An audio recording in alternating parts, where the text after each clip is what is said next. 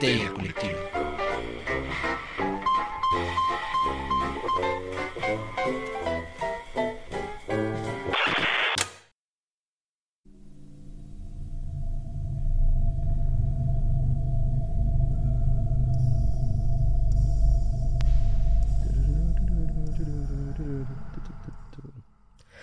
Esto es Histeria Colectiva, el programa donde Fernando Santamaría, el Dr. Braham y Ricardo Medina se sientan alrededor del círculo de invocación para abrir la caja de Pandora y volarse la tapa de los sesos platicando sobre ficción, magia, ocultismo, casos supernaturales, literatura y todo lo que tenga que ver con la cultura del horror. Buenos días, buenas tardes, buenas noches. Donde sea que se encuentren, a la hora que se encuentren escuchando esto, muchas, muchas gracias por donar un poco de su ancho de banda para llevarles todo el terror a sus oídos. Yo soy Fernando Santamaría y les doy la bienvenida a Evil Inc., mejor conocido como Corporación Malito aquí en Latinoamérica, la mazmorra virtual en donde pueden encontrar, pues ya saben, todo lo que les gusta, el mero mole, el mero horror, el mero sci-fi, el mero ocultismo.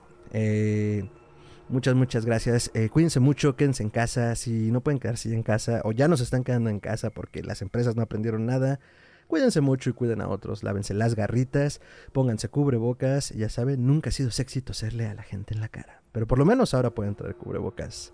Permítanme, por favor, hoy estamos de manteles largos, ha habido varios aniversarios, va a haber varios aniversarios y en este caso nos toca celebrar a un gran clásico. Pero antes de presentar el tema, quiero presentar la mesa reñoña que me acompaña esta tarde, día, noche. A su izquierda, a mi derecha, el hombre, el mito, la leyenda uno de los líderes de la tribu de Israel, si le quieren creer al Viejo Testamento, Chuntaro Melquisedec. Doctor Braham, ¿cómo está? Eh, hola, ¿qué tal a todos? Estoy muy bien, gracias Fer por la presentación, no le veo la razón, pero está bien. Eh, vaya, eh, pues un gusto. Aquí ahora sí que vamos a reseñar, vamos a hablar de una película que es un gran clásico, parodiado hasta el cansancio, hasta por los Simpsons. Los Simpsons lo hicieron primero, Toy Story lo hizo, todos lo han hecho, sí, Ah, llegaremos a eso. Ajá. llegaremos a eso. Eh, y vaya, se podría hablar muchísimo de ella, pero le cedo el micrófono a los demás compañeros. Bienvenidos a todos. Excelente, doctor. Muchas gracias. Y desde su fortaleza de la soledad, en el poniente de la Ciudad de México, cuidando la última frontera, vigilando Mordor desde su torre, Ricardo Medina. Ricardo, ¿cómo estás? Desde Osgiliath. Muy bien, muy, muy contento. Este, esta, esta sí, esta sí la vi antes de empezar el podcast. O sea, aquí sí sé de lo que hablo un poquito. Al Entonces, eh, y me encanta tu fondo. Si, estás en Spotify y no en YouTube, corre a YouTube porque Fer tiene un fondo muy bonito, de un patrón muy cool. De hecho, yo quiero una camisa que sea de ese patrón. La estoy buscando. Si saben dónde, pónganlo en los comentarios. Yo quiero una alfombra. Ándale también. Bueno, la alfombra ya sería más ominoso, pero estaría chido. Pero bien, contento de hablar de esto también. Excelente, Ricardo. Muchas gracias por bajar de tu fortaleza y de dejar de comer con Superman. Y ahora, al final, pero no al último, o tal vez sí, en el último pasillo, tenemos una gran invitada, la verdad es que estamos muy emocionados porque está acá, porque además es una gran fan de esta película y no solo eso, sino una gran conocedora del error. Quiero presentarles a Andrea Canizales, mejor conocida como la tía Miedo mismo. Andrea, ¿cómo estás? Muchas gracias por estar acá. Muchas gracias. Eh, la verdad muy agradecida de que me hayan invitado. Yo, yo esperaba una presentación muy cool, pero no tan cool. Entonces, muchísimas gracias. me hace ver mucho más cool de lo que en realidad es, pero se agradece. no, pues es que eh, justo hablábamos antes de entrar al aire no solo de lo chiquito que es el mundo del horror, sino lo padre que es encontrar gente con la que pueda hablar uno de esto tan chido, tan profundo y sin que lo vean uno raro. Entonces, Andrea es creadora del canal Miedo Mismo, página dedicada a hablar del cine de terror y colaboradora del podcast El Último Pasillo y que también compartíamos viejas experiencias y estábamos más cerca de lo que creíamos en los viejos tiempos de psicofonías, de por qué nos da miedo y de Puentes MX, a todos los colaboradores, a Russo, Eri, Nina, les mandamos un saludo, eh, porque fueron grandes tiempos y este proyecto en muchos sentidos no existiría si no hubiera sido por eso. Entonces, eh, gracias Andrea por estar por acá y recuerda, el horror es cool, siempre es cool. Entonces, muchas gracias. Y pues la verdad es que pues no vamos a dar más preámbulos. ¿Qué hay en la caja de Pandora, doctor? pues en la caja de Pandora comienza a sonar una cancioncita vieja de Año Nuevo y sale un gran resplandor que nos deja cegados a todos. Vamos a hablar del resplandor. Ah, gracias por acotarlo. El resplandor. El resplandor cumple 40 años, queridos amigos, de estar esparciendo por el mundo, de darnos parodias, de darnos secuelas, de darnos 400 mil análisis tanto de la obra de King como de la película de Kubrick. Y es importante, esto es una reseñoña. Pero es una película que ya tiene 40 años, a ver, entonces eh, la verdad es que nos vamos a ir free for all. Si de verdad les interesa y no la han visto y no quieren spoilers, este es el momento en el que tienen que correr a su plataforma de confianza y verla. Y si no les importa, ya la vieron y vamos a cotorrarla, pues quédense y vamos a darnos grasa. Entonces, eh, queridos amigos, El Resplandor, 40 años de este horror. Yo creo fervientemente que no solo Shelley Duvall quedó tocada por Kubrick, sino Jack Nicholson fue el maniático que fue a partir de Jack Torrance. No tengo pruebas, pero tampoco tengo dudas. Entonces, eh, creo que sería importante, con excepción de Ricardo, que la vio hace 45 minutos, eh, cómo llegó el resplandor a sus vidas, amigos. No, yo sí la vi desde hace varios ¿Ah, años, hijo de tu pinche madre. No me andes levantando falsos. Ah, bueno. es que suele, suele pasarte. Entonces, bueno, ya, entonces ya entras al juego. ¿Cómo llegó el resplandor a sus vidas, amigos? Entonces, por favor, la invitada de honor, Andrea, cuéntanos. Pues mira, yo tengo un padre maravilloso, pero tiene el defecto de ser un poquito mamador del cine, ¿no? Entonces, cuando supo, o sea, a mí desde niña, niña, muy niña, me gusta el terror. no sé, por alguna razón me llamó desde el primer momento me quedé prendida y ya no me pude querer soltar, ¿no? Chidísimo. Entonces, conforme iba creciendo, me iba diciendo, ¿no? Así de, ah, ¿te gusta el terror? Deberías de ver. Y cada vez me iba recomendando como cosas de acuerdo a mi edad. Eh, por el Vicarri, por él vi muchísimo, o sea, por él empecé a entender como un poquito que el, que el cine de terror tiene también otros lados, ¿no? El caso es que llegué a la edad del resplandor, ¿no? O sea, que él consideraba apta para que yo la viera. Y entonces eh, me dijo así como, ah, ¿te gusta el terror? ¿A ti qué te gusta el terror? ¿Qué te gusta ese género? Sí, o sea, por eso ahorita cuando veía decía así como que, ah, digo, no puedes lastimarme, mi padre lo hacía. Perdón, ¿qué edad tenías cuando lo viste? Tenía como 11, 12 años. Ok, buena edad, buena edad. Sí, sí, o sea, te digo, él, la consideraba, ¿no? Porque yo iba, yo estaba metida en otras cosas y no sé qué, o sea, siempre de terror, pero pues luego te, te dicen hacia dónde te señalan, ¿no? Así, claro. Deberías de. Entonces, pues la vi, me la compró, la vi, y yo dije, no manches, ¿qué con esa película? o sea, para mí era así como una locura, y era de eso de cuando no sabes qué es Stephen King, ¿no? Y después te enteras porque después llega a importar. Y es como, oh, lo sabía, una coincidencia con todo lo demás que me gusta. Sí, claro. Y, pues, no sé, no te diré que me quitó el sueño, a pesar de la edad que, bueno, tampoco estaba tan chiquita. Y, no, o sea, no me quitó el sueño, pero sí me he dejado pensando muchas cosas que después entendí, pero en ese momento ni en pedo, ¿verdad? te impactó, no sabías hasta dónde ni cómo, pero fue de, órale. Sí, totalmente. Vientos. qué gran edad. Yo a los 11, 12 años descubrí Sangre por Sangre y Trainspotting, pero eso es para otro podcast. Pero entiendo cómo puede impactarte como ese gran cine de culto que en ese momento no tienes ni idea y dices, wow, ¿de dónde salió esto, no?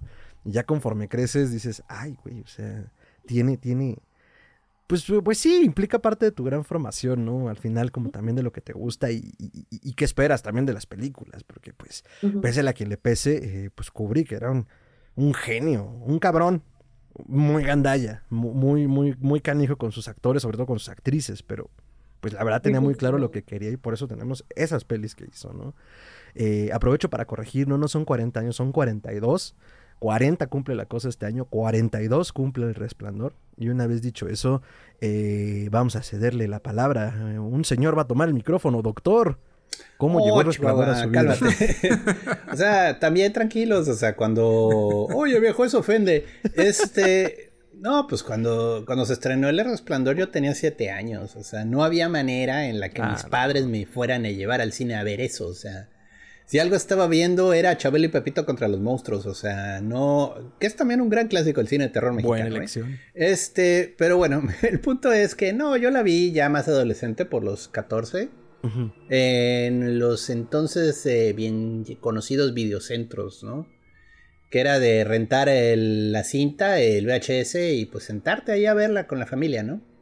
Es una película, de nuevo, aquí yo sí quiero retomar el tema, es que el resplandor quizás no da miedo, pero te deja mal, te inquieta, o sea, es una película que te afecta a un nivel muy profundo, pero no es como que hay tripas, hay sangre, hay fantasma decapitado flotando en el aire, ¿no?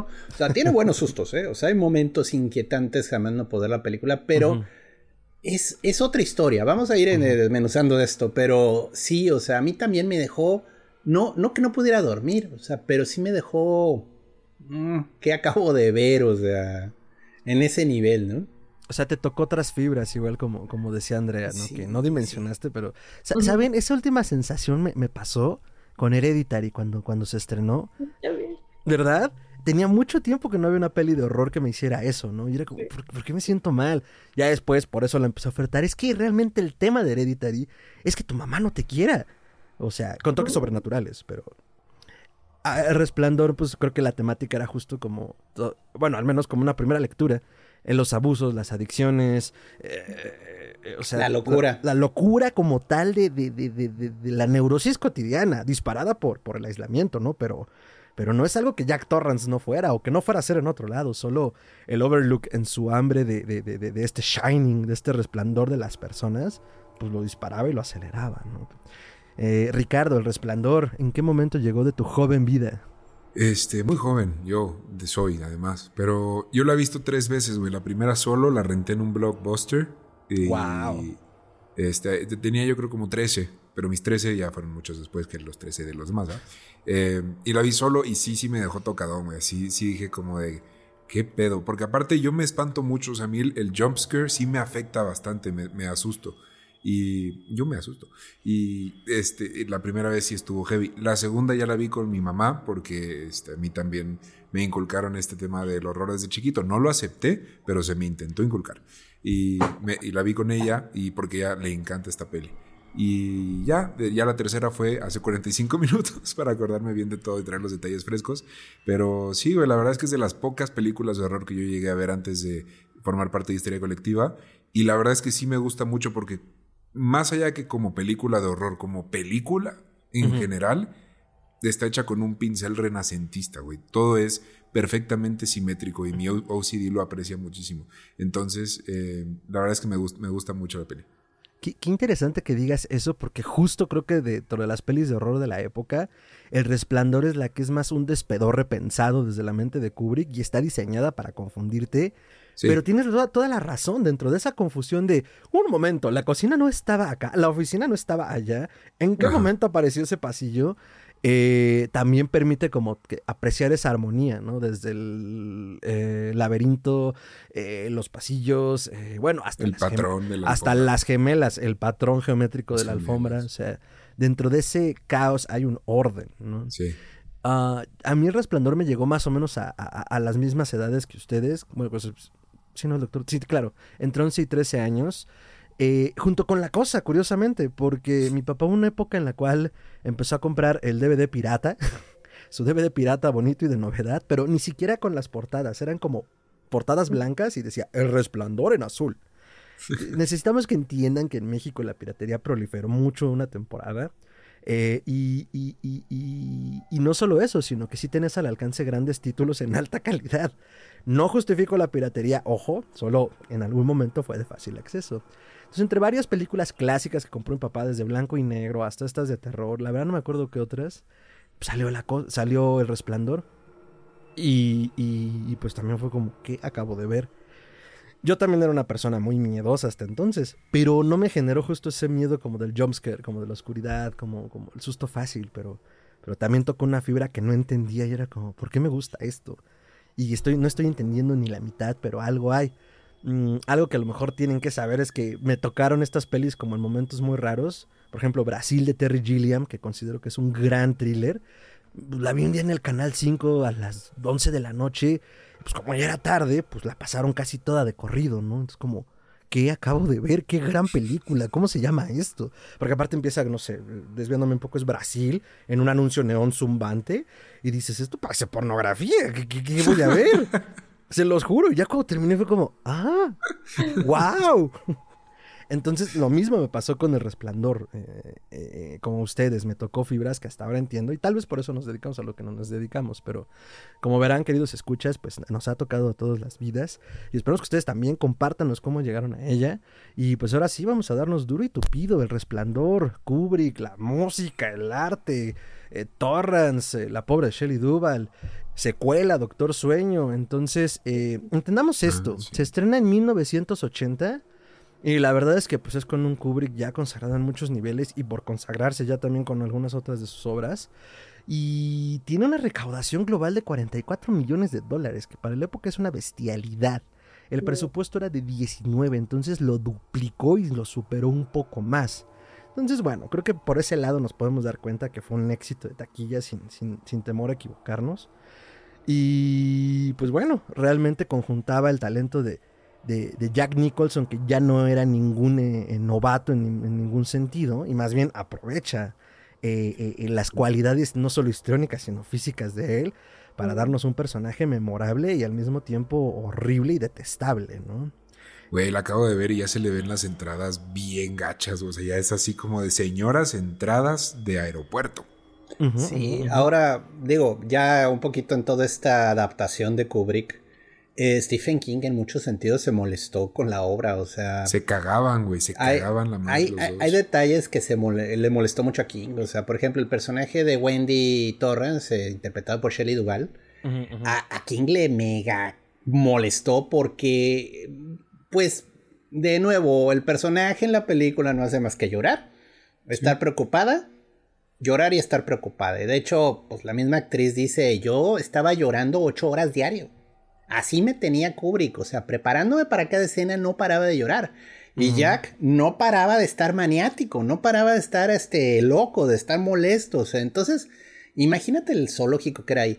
Este, y, bueno, en, la novela, eh, Wendy tiene pues aspectos más redimibles. O sea, tiene un poquito más, vaya, tiene más cosas en la cabeza que simplemente no sé qué está pasando. O sea, entonces, este, voy a, voy a, voy a hacer la comida porque no sé qué está pasando.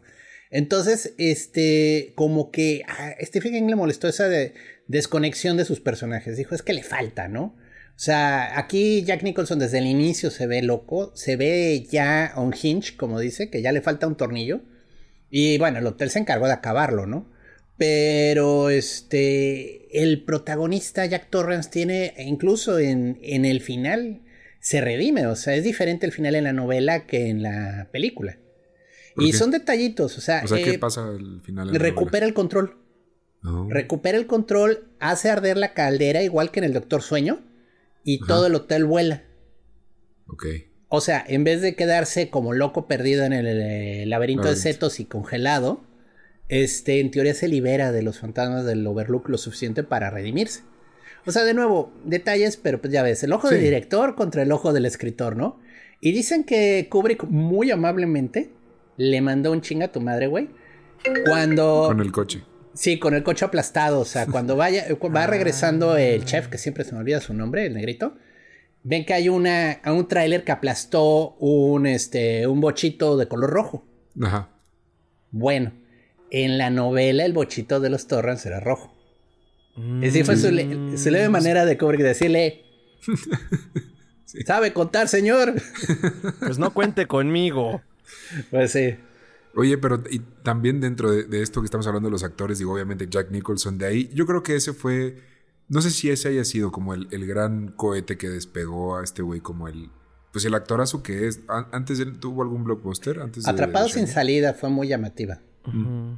Que es un demente también. O sea, vaya. Pero yo, yo creo que si hoy en día le preguntas a un Centennial, güey, de Jack Nicholson, o sea, le pones una foto de Jack Nicholson, te van a decir o el resplandor o el Joker, güey. O sea, son, como sus dos papeles más, más heavies, ¿no? Y con el que más cobró fue con el Guasón. Ahí sí hizo dinero. Sí, seguro. en el resplandor no. Este, Shelly, pues sí, sabemos que, que no acabó también su carrera.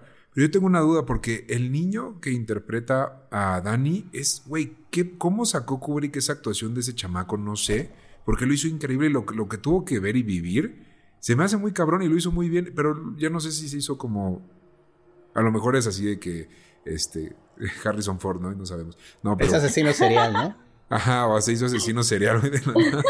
Oh. Pero, pero actuó muy bien el chavito. No, no, todos pues, actúan muy bien. Eh, ¿Mm? Se, supone que yo, yo no sé qué le dijo Kubrick, pero se supone que el niño no sabía que estaban en una peli, ah, o sea, grabando una película de terror, que él pensaba que era como drama o algo así. Pero sí, pero yo decía así, güey, pero ¿qué le dices a un niño para que haga esa cara y que no y que no sepa que es una película, o sea, que ni se vuela que es una película de terror, es como, ¿qué? Y no sé, o sea, ahorita que, que él ya no volvió a hacer películas. O sea, ah. el, ¿qué, ¿cómo se llama? Danny Boyle? Danny, Danny Lloyd. Ajá. Lloyd. Lloyd. Ajá, él, este, ese güey ya no, ya no, esa fue su primera y única película, ya no volvió a hacer nada. Creo que enseña matemáticas, enseña algo según yo, no sé, es que hace mucho vi como una nota que decía así, lo que hacen los que salieron en este tipo de películas, no, pues más bien actores que salieron en su primera y única película, pero ah, la película fue un boom, ¿no? Y creo que era profesor o, ay, es que no, pero tenía un trabajo súper, súper común, ¿no? Así como que, ah, órale. Sí, dice, aquí, dice, aquí dice profesor, no, no, no especifica en qué, pero... Ah, bueno. No, igual yo me lo estoy inventando en matemáticas, ¿no? Pero eso no es más interesante. tiene cara de matemática. Pero era, pro, o sea, me traía el recuerdo. Y, por ejemplo, eh, King no quería a Jack Nicholson. O sea, porque decía ah. que desde el inicio se veía muy loco y que no se iba a ver como el, como la locura va en crecimiento. Entonces, eh, pero pues le va, a Kubrick le valió. yo hago lo que quiero. Y la neta, yo aplaudo la decisión del director, ¿eh? quedó muy bien. Eh, bueno, pero a los, a los escritores siempre les va a doler que su bebito le hagan esas cosas, o sea, más que nada. Pero bueno, digo, yo creo que es muy buena película, o sea, valió la pena lo que Kubrick hizo. Sí, pero es que, ¿sabes qué? Creo que con El Resplandor pasa esta cosa de que uno puede valorar la belleza de cada una, ¿no? O sea, sin necesidad de bajar un poquito a la otra, o sea, en, calidad, en disfrute, en todo eso. Así como que, bueno, pues creo que sí, son como dos cosas muy buenas que aunque entre ellas, o aparentemente, porque Stephen King ya dijo así de, ay, bueno, ya pasaron muchos años, voy a perdonar a Kubrick, aparte ya, se murió. ya ni vive, ajá, exacto. voy a dejar de ir a bailar a su tumba cada, cada Halloween. Entonces dice así como que, bueno, lo que sí le tengo que agradecer es que al final por ese güey estoy donde estoy, ¿no? O sea, y no es que no haya, o sea, no, a ver, corríjanme, porque ¿qué fue primero, El Resplandor o Carrie? Ay, buena. ¿Como película o como libro? No, no, en película, porque Carrie ah, de Brian De Palma también es, una cosa extraordinaria, ¿no? Casi de la época, las ah, dos. Ah, ahorita les digo. Fue primero Carrie. Ah. Sí, o sea, quizá King iba a llegar de todas formas sin que Kubrick interviniera en su historia, pero bueno, no podemos negar que fue un un cerillito más, ¿no? En el camino de aceite. Sí. En el camino. Eh, existe, o sea, el, hotel existe? ¿Se puede visitar hoy en día? Eh, sí, pero no es lo que tú piensas. Ah, es la fachada, nada más. El hotel existe, de hecho, King se inspiró en él para hacer la película. Él se hospedó antes de que lo cerraran por invierno y se quedó con esa impresión de que el hotel lo cierran en el invierno, ¿no? Y de hecho dice la leyenda de que cuando estaba saliendo con todos los que se habían quedado de la última noche, vio un grupo de monjas que salía. Y se quedó con la idea de algo macabro habita en este hotel. Lo cual, bueno, es cierto en muchos Ese sentidos. Ese a pasar una mosca y dice algo macabro tiene esa mosca, voy a hacerle un libro. Y hace un libro en dos Y de hecho, la habitación en la que se le dicen manténgase lejos de este cuarto. La 237. Eh, le, le pidieron que cambiaran el número porque para que la gente que se hospedara en el hotel no tuviera mala onda en ese hotel, en ese cuarto, ¿no? Entonces inventaron un número. Que de ahí luego viene la conspiranoia porque coincidió que era 127, era el mismo número de millones de millas a la luna y que era una manera velada de Kubrick de decir que él filmó el aterrizaje ficticio del Apolo. Sí, ya sé, ya sé. Es que así es los conspiranoicos, discúlpalos, o sea, yo no estoy de acuerdo, pero es divertido porque no es el número, o sea, Kubrick tuvo que cambiar de número para que no, para, porque los del hotel se lo pidieron. pero tiene sentido. Casi todo lo que tú ubicas del hotel es set. Ah, ok. O sea, realmente eh, los exteriores sí son el hotel, pero los interiores son todo este tipo de lugares. O sea, no, a mí me encantaría ir ahí, sobre todo si realmente tuvieran el laberinto de setos. Pero no, no hay el laberinto de setos. Lo cual es una oportunidad muy desperdiciada, digo. Yo ya lo habría hecho. Ya lo habría puesto, güey, por supuesto. Tú sabes la cantidad de lana que recibí. Bueno, a lo mejor no quieren ese tipo de visitas. Ay, pues qué poca, qué poca visión, ¿eh? Mi qué poca visión. Mi dinero es igual de verde, solo voy a decir eso. El futuro es hoy, viejo. sí, pues sí. Pero quedó. sí. Es raro, ¿no? Porque, o sea, no sé. No sé ustedes, pero como que, ¿por qué no? ¿Qué tendrían esas visitas que no quieres ese tipo de visitas, no? Por ejemplo. Luego hay señores blancos rancios que son como, no quiero turistas aquí, yo quiero pura gente decente. Es que luego no te, no te faltan los onzas que quieren hacer una ceremonia espiritista en el cuarto porque en teoría hay un muerto, ¿no? Tienes razón, no lo había pensado. O gente vestida de osos haciendo cosas impropias en habitaciones, o sea... Sí, es cierto. esa, es la escena más random de la peli, güey. Todo tiene mucho sentido cuando lo vas viendo, ¿no? Pero eso en particular es como.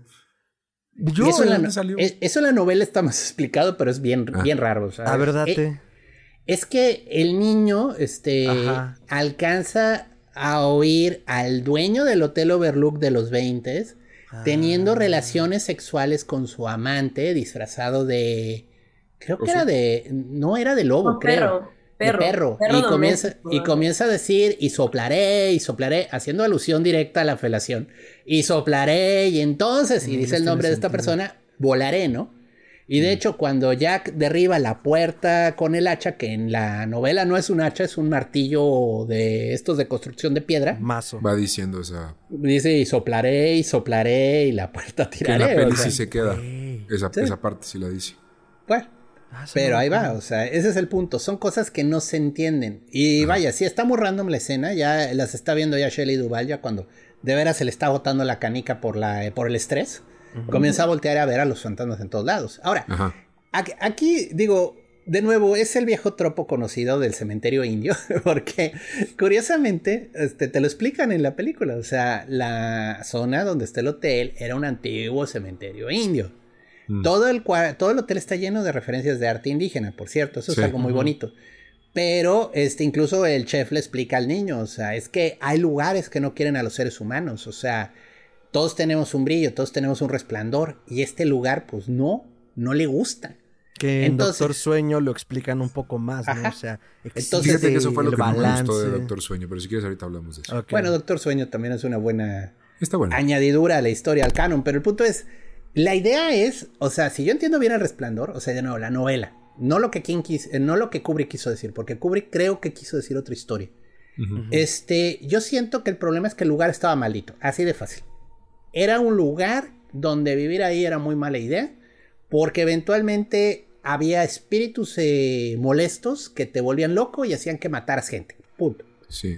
Y yo creo que Kubrick quiso hacer quiso mostrar una serie de coincidencias fatales entre el niño que ve cosas, la mamá que está neurótica y el papá alcohólico y el hotel maldito, todo se juntó para hacer un descague de cuántos meses, son seis meses, ¿no? Sí, pero no llegan a los cinco, seis, seis. son cinco. Pero, en, la película, no sé en el libro. En la película, y ahí es donde yo, yo realmente aprecio mucho Resplandor, porque cada vez que la veo veo algo diferente, ¿no? Sí. Pero yo creo que parte del truco del resplandor es que no puedes confiar en ninguna de las narraciones de los eh, personajes. Los tres están bien dañaditos. no, en serio. El, niño, el papá lo golpeó y le deslocó el brazo. Ya de ahí trae un trauma duro. Y ah, pues, algo que no entendí yo es. Eso nunca lo he entendido, güey. La acabo de ver y sigo sin entender ese pedo. ¿Quién coño es Toby o ¿Cómo? Era su amigo imaginario, aunque dice, eh, parece dan a entender, si recuerdo bien en la novela, que era él mismo en el futuro, que se conectaba con él y le decía, no hagas esto, ten cuidado, esto es muy peligroso. Como en este resplandor, como en esta materia donde están conectados. Haz de cuenta como la fuerza, pero menos divertido. este, Pues como que existe en ese espectro, ¿no? En ese shining. Sí. Entonces sí está raro. Sí. Entonces, el punto es, en la película de Kubrick todos están mal no puedes confiar en lo que estás viendo porque ninguno de ellos te está narrando una versión correcta, imparcial. Y por eso de repente desaparecen objetos. O sea, en una escena está una silla en un lado, de repente ya no está la silla. Y es que cada uno tiene una percepción diferente de lo que está ocurriendo ahí, pero ninguno está bien, ninguno está coherente, ninguno tiene la visión correcta. todos están neurotizando un nivel de miedo, ¿no? Y bueno, Jack más que nadie. Es muy interesante, por ejemplo, que en las escenas en las que Jack Torrance pierde la cabeza, casi siempre hay un espejo. Los mm. espejos le activan el episodio psicótico, o sea, hay una escena cuando está caminando hacia el Salón Dorado que es impresionante porque en el pasillo hay espejo, no hay espejo, espejo, no hay espejo. Y cada vez que pasa enfrente un espejo... Prendido, apagado, prendido, apagado, prendido, apagado. Así, o sea, son detallitos tan elaborados de Kubrick y tan increíbles que no puedes creer que se le haya olvidado la silla en una escena. O sea, ese es el punto. Él todo el tiempo está jugando con tu percepción, todo el tiempo te está haciendo dudar de lo que estás viendo. Y esa es la historia de, esa película. O sea, es no sé qué está pasando. No tengo certeza de lo que está pasando. Me están contando una historia, pero realmente no tengo los hechos porque no tengo una. No tengo una manera de construir la historia sin estar envuelto en la demencia de los tres protagonistas. Claro. Que creo que eso lo rescata mucho Eggers ahora con el faro. O sea, es algo que se robó así, lo agarró y lo va a poner aquí así tal cual. Y le quedó bien también. Me gusta mucho esa parte de las películas. A ver, Andrea está, masticando algo, estoy seguro. Eh. O sea, de una idea. Ah. Sí. ¿Qué? ¿Qué? Y espera. hace rato comí, pero... y yo, ah, me, sí me lavé los dientes antes.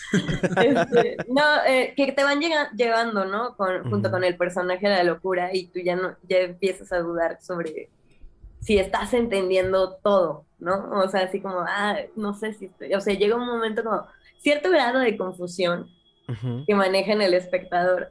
Y también, pues de eso van las películas de terror, ¿no? De, crear ese tipo de emociones en nosotros. Sí, generar estas atmósferas, ¿no? Y, ahorita que están mencionando todo esto, mm, la verdad es que me acaba de caer el 20 como... Eh, digo, ya, ya lo he mencionado en otras emisiones, sobre todo en el norteño, ahora que hicimos su reseña. Eh, que para mí como todo este descubrimiento del folk horror eh, ha sido como espectacular. O sea, empieza con la bruja y termina con Lamp, por muchas razones que ya expliqué en el otro programa, donde tenemos como la parte esotérica velada de, ah, la naturaleza. Y en Lamp es como fuera máscaras, ¿no? La cachetada pollera de la naturaleza recuperando lo que es suyo. Eh, y aquí me acabo de dar cuenta también de eso, ¿no? Cuando hablamos de este folclore norteamericano, dentro de toda la... Em, literatura de principios del siglo XX, muchos de estos autores, sí, blancos y de pulp, pero utilizan este recurso de lo folclórico y de la naturaleza como, como lo, lo, tenebroso y lo espeluznante, ¿no? Entonces, tienen diferentes pasajes como justo de, ah, es que las antiguas tribus ahí nunca hicieron nada, es que no sabemos qué fue, pero ese serial está maldito. Entonces, creo que lo mismo pasa con el Overlook, o sea, dentro de esta intención de King de esa América profunda, que, no es como la América Lovecraftiana, pero sí es esa América profunda con la que siento que, que, el estadounidense promedio está obsesionado. O sea, desde los puentes de Madison hasta, bueno, la, la, novela que quieran, pues, pues, alude mucho a eso, ¿no? Y en el caso del horror, pues es un material enorme. Mm, también de un tiempo para acá que he estado como muy relacionado con la simbología como del ciervo dentro de, la parte boscosa de los, de, los parajes, que es algo como mm, imponente, magnánimo, hasta divino y, de terror. Y ahorita con, todo esto, y justo lo noté en la última vez que la vi, como todos estos motivos eh, nativo-americanos, pues entonces ya le dan otra dimensión a la película. Por supuesto que es un lugar maldito, por supuesto que es un lugar que no quiere que estén allí, pero bueno, si ya están, eh, va a ser bajo mis términos, ¿no? Y se va, me voy a llevar a quien me tenga que llevar. Tan es así que incluso si nos aventuramos, no sé si ven en la novela, pero pues mm, supongo que también gran parte del cierre, eh, del cierre que hacen cada año, pues responde más bien a eso, ¿no? Sacrifiquemos a de uno a tres personas a sacrificar a, todo el personal o a los turistas, ¿no? A tener un escándalo aquí de, uh, ya se mató de nuevo. Bueno, ¿quién tiene hambre, no? Como una forma incluso de tributo. ¿no? Pues igual, ¿eh? igual. no, no me acuerdo quién me dijo, y creo que tiene mucha razón, no, lo, no hasta que lo dijo dije, claro, o sea, tiene todo el sentido del mundo. Decía, que King nadie había narrado o nadie narra o nadie sigue narrando porque sigue escribiendo libros Stephen King no se va a retirar nunca.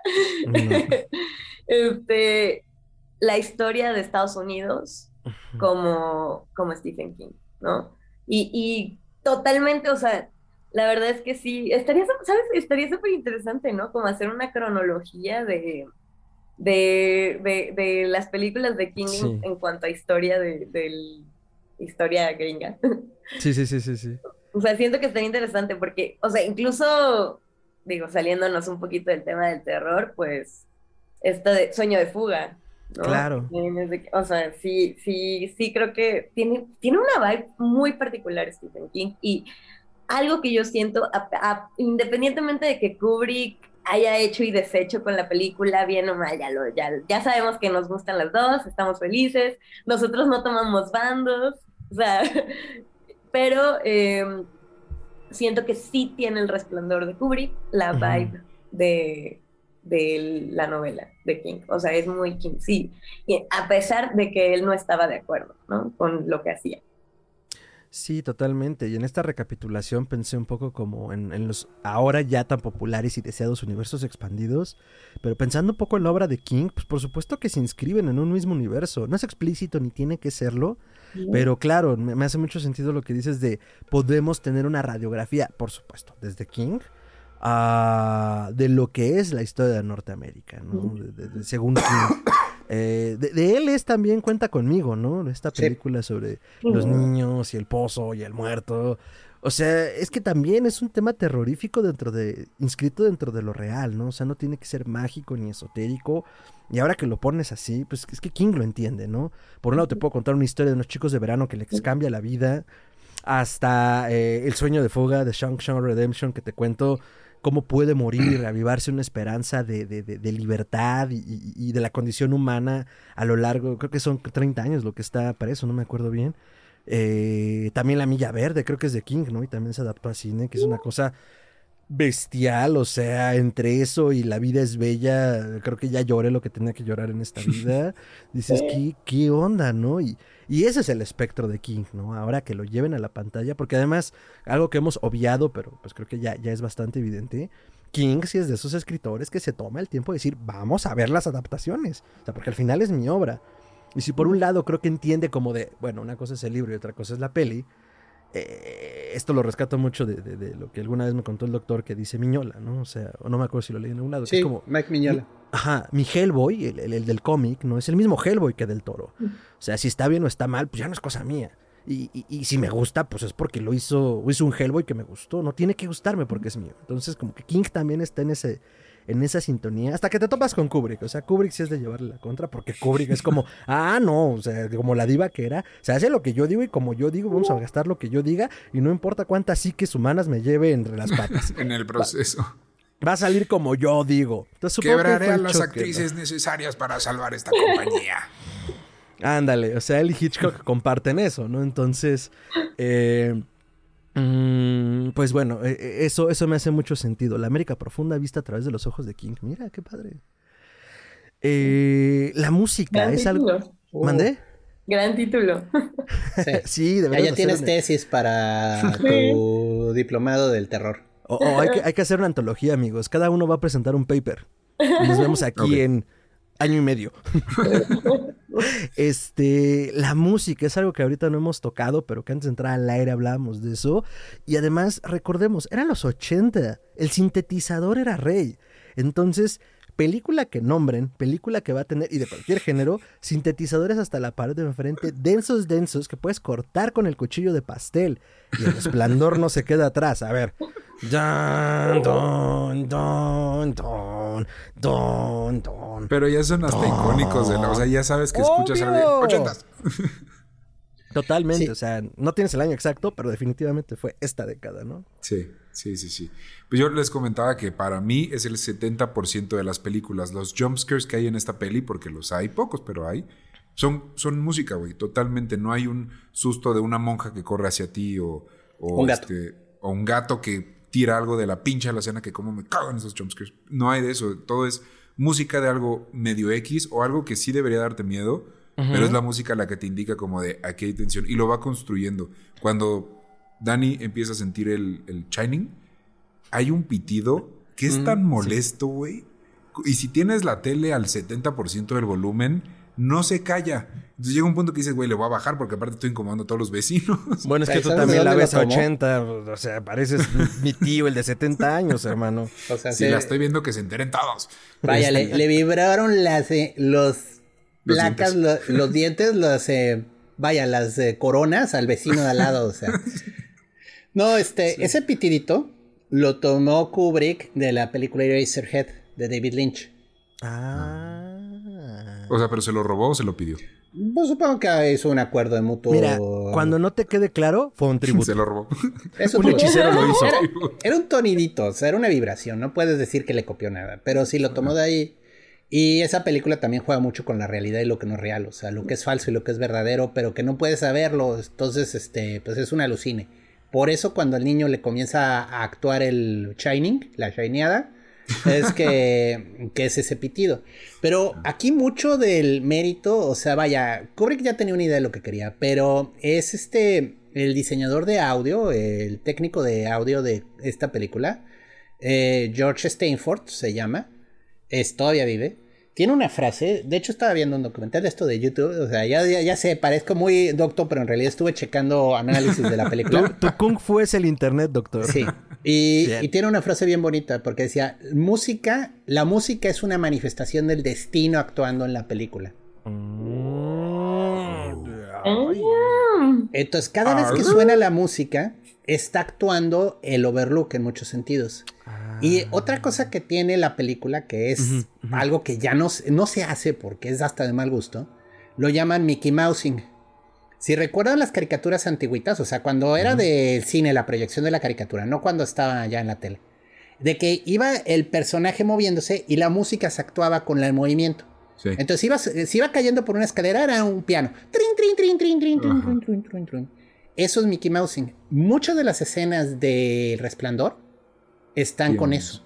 En el momento en el que Shelley Duvall corta algo, ¡pa! Se oye también un ruido en la música.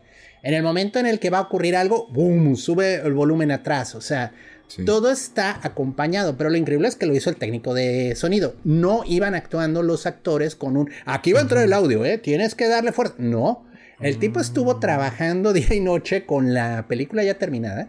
No le cortó un pedazo porque Kubrick se aparece y lo flagela vivo.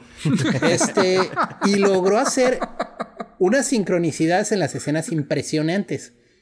Hay una en especial, y la estaban analizando, que yo dije, wow, que es precisamente cuando Jack llama a su hijo y le dice que se siente y, papá, ¿estás bien? Y le dice Jack, sí, hijo, estoy feliz. Quisiera quedarme aquí por siempre y siempre y siempre, que es el diálogo de las gemelas. Pero lo interesante es el juego de la, música. El niño habla y twing es un tonito hacia arriba. Ya contesta, twing es un tonito hacia abajo.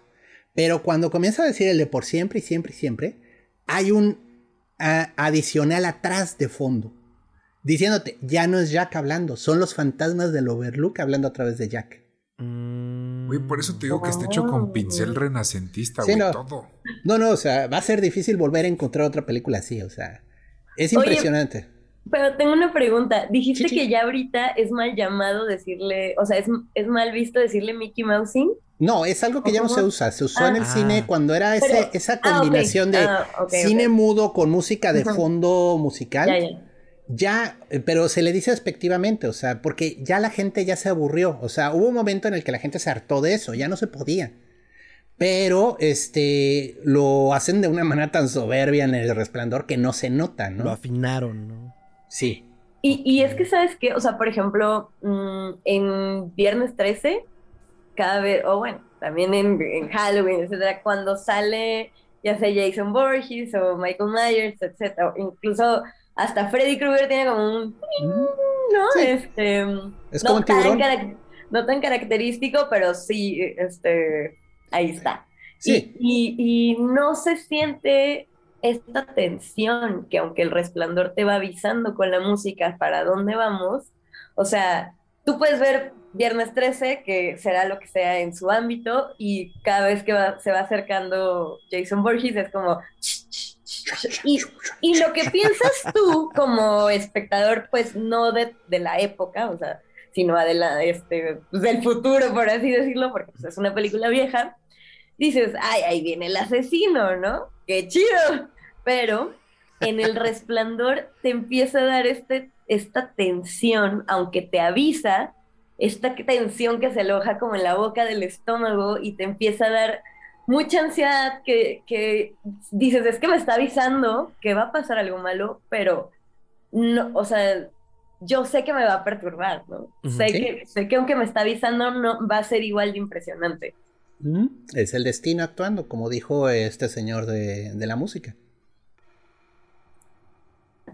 Sí está, está, sí está muy profunda, muy bonita la frase.